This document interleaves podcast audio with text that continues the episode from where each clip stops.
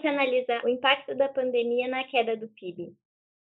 Bom, eu acho que a, a, queda do PIB são dois fatores. Primeiro, que a economia brasileira já estava frágil antes da pandemia.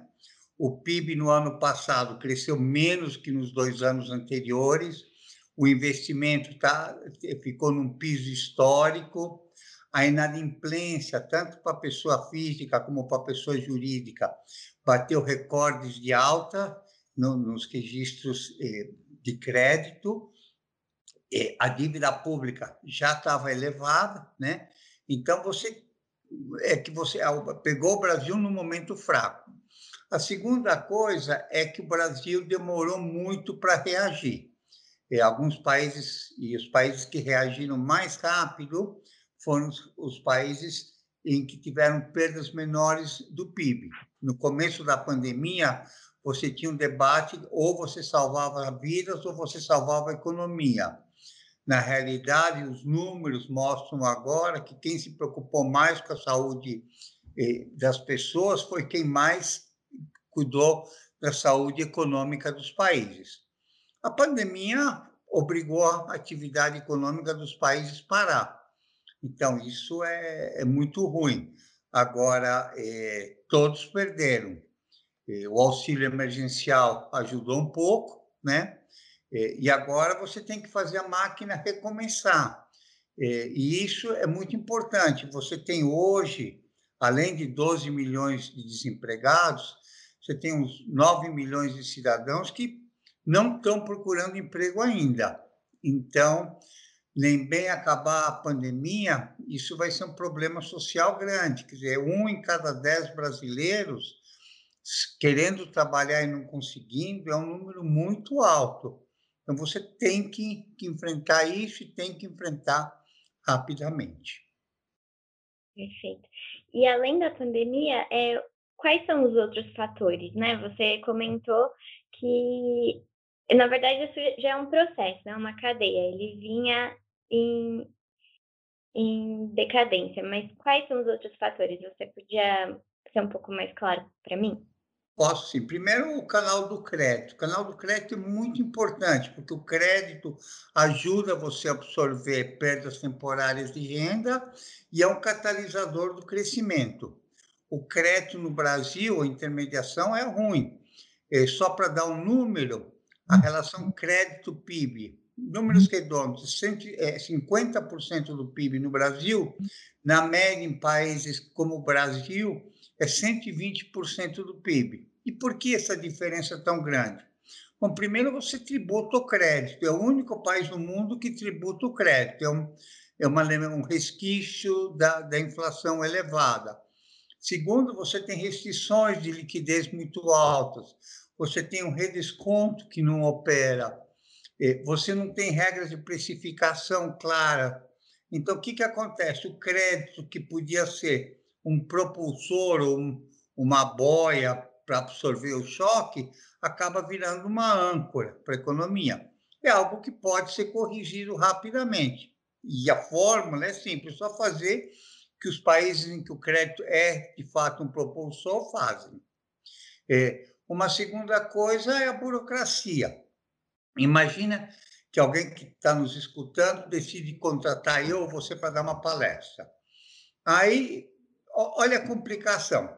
Se a gente a gente tem que emitir a nota fiscal para cobrar, e aí a gente vai ter cinco impostos, quatro federais e um municipal.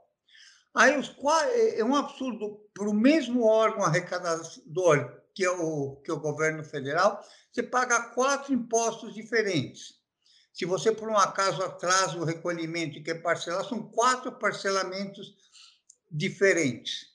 Né? O que é um absurdo, quer dizer, jornalista, economista, eh, advogado, a única coisa que eles fazem é falar né?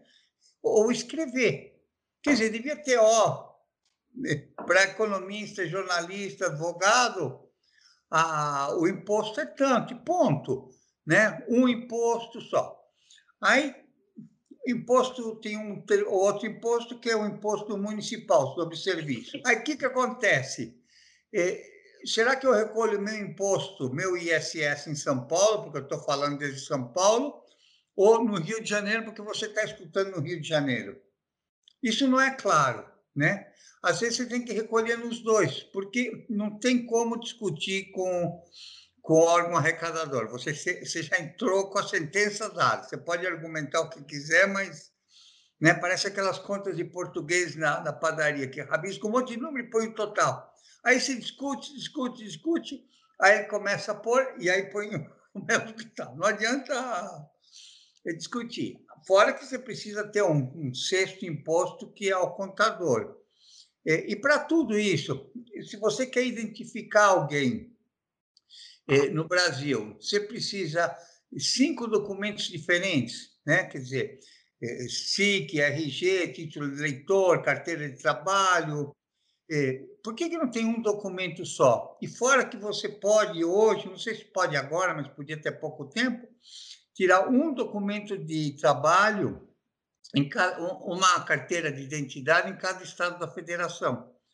Né? Então, você podia ter duas pessoas com o mesmo RG. Aí não basta você falar o número do RG, qual que é o estado e a data de emissão. Então, nós temos que simplificar o Brasil um pouco, não faz sentido isso. Aí depois, continuando nessa questão do imposto, por que, que se eu sou um assalariado, eu pago mais imposto de renda que se eu sou um autônomo? Normalmente os, os autônomos ganham mais e, e, pagam menos. Não é justo, sabe? É, então, eu acho que é, institucionalmente tem um ranking do Banco é, Mundial que se chama Fazendo Negócios, Doing Business. O relatório desse ano classifica 109, 190 países em facilidade de ser empresário. O Brasil tem centésimo, vigésimo quarto sabe? Então é difícil produzir. O que, que acontece? Empresas brasileiras vão produzir no exterior. Dizem que sete em cada dez empresas no Paraguai, novas empresas, são de brasileiros que vão para lá. Faz sentido, nós estamos exportando postos de trabalho e importando bens e serviços. Né? Sim, é complicado. É, não, é simples, não é complicado, é, é burocrático. Não, não, não, não, tem que fazer. Sabe, é como você querer perder peso, não é complicado, é comer menos e exercitar mais, é só isso. Verdade, a, a receita é simples, né? Exatamente, perfeito. E essa queda no PIB, quais os impactos? Como você analisa os impactos dessa queda a curto, médio e longo prazo? Bom, aí é que a queda não foi a mesma para todo mundo. Normalmente, entre os mais pobres, foi maior que entre os mais ricos. Mas tem mais ricos que perderam dinheiro mais pobres. Por exemplo, quem trabalhava com delivery de bicicleta não está reclamando da pandemia, né? Quem... É... Então, alguns setores né, ganharam com a pandemia. Outros, quer dizer, quem tinha uma empresa de turismo ou um hotel a conta, todo dia tem que pagar aluguel, imposto, salário, e a receita zero. Então, eh, o impacto vai depender de três fatores. Primeiro, do setor. Quem estava num bom setor foi menos prejudicado. Segundo, eh, da quantidade de custo fixo, do volume de custo fixo. Quem tinha um custo fixo baixo em relação ao total de custos sofreu menos. E quem tinha liquidez alta ou crédito a oferta de crédito boa e barata sofreu menos.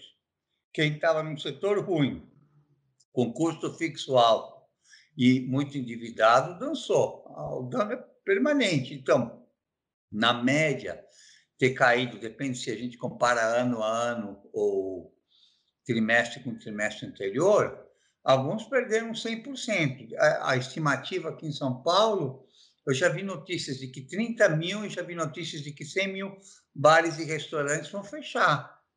E quando você quer, quando um bar, um restaurante fecha, quer dizer, primeiro, parte do prejuízo vai para os fornecedores, parte dos prejuízos para os colaboradores e parte do prejuízo para os clientes, quer dizer, quem tinham né, dependido de uma coisa. Então, é, a grande diferença, quer dizer, o Brasil vai sair outro país quando entrar. E tomara que aprenda com a lição, né? Sim, é verdade. E assim, a gente já conversou um pouco, né, sobre o fato da receita ser, ser simples, mas como você enxerga é, uma saída, né, para essa queda, uma retomada econômica? Algumas pessoas falam sobre o agronegócio, né, que apresentou um crescimento. Como você analisa isso? O agronegócio representa menos de 5% do PIB.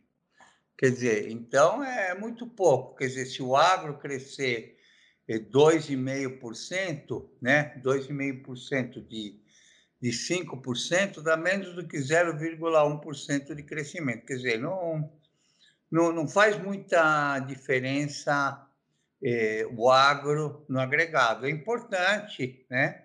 É, e se deve muito à lição de casa que o agro fez antes da pandemia, nas décadas anteriores. Então, é, isso é positivo, é, e o agro depende muito do, do setor externo. Então, nesse sentido, é, é fazer a lição de casa. É, aqui nós estamos discutindo, por exemplo, o teto dos gastos, né? Aí você tem o programa é, Minha Casa Verde e Amarela. A Casa Verde, a minha Casa Verde e Amarela, o custo da, que está sendo apresentado é inferior ao custo de, de captação do Tesouro Nacional. Quer dizer, eles vão emprestar uma taxa mais baixa do que captam, mas não entra no teto de gastos. Aí o que, que acontece? Além do custo financeiro, você tem os custos operacionais e inadimplência, né? Então vai operar no prejuízo, né? Vai operar no vermelho. Então, minha sugestão é mudar o nome, ó, Casa Verde, Amarela, Vermelha. Né? Se opera no vermelho, né? É, é o que devia ser feito, né? É, e você tem, quer dizer, a primeira coisa, é, ou é, o pró-Brasil. O pró-Brasil vai aumentar a, o risco de é, o risco de, é, de inadimplência da, da dívida. Quer dizer, patriótico agora é abandonar o, o, o pró-Brasil. Essa é uma medida que podia ajudar. Ou, por exemplo, reduzir os gastos em defesa. Eu tenho informações precisas que a Guiana, a Guiana não vai atacar o Brasil esse ano, né? Então podemos é, é, economizar, né? Hã? Com certeza. É. Então, eu acho que tem muita coisa. Começar a tributar todo mundo, mesma renda, mesmo imposto. Sabe? Por que, que quem é PJ como eu paga menos imposto do que quem é assalariado e tem que aguentar chefe? Né? Já tem que aguentar chefe, agora tem que pagar mais. Né? Então, eu acho que, que tem muita coisa para ser feita, mas começar a mudar. Você fala, mas resume numa palavra só. E eu acho que a gente tem que olhar mais para o Brasil do amanhã e menos para a Brasília de hoje. Essa é a mágica. Muito obrigada, Roberto. Boa Quando tarde. Quiser. Boa tarde.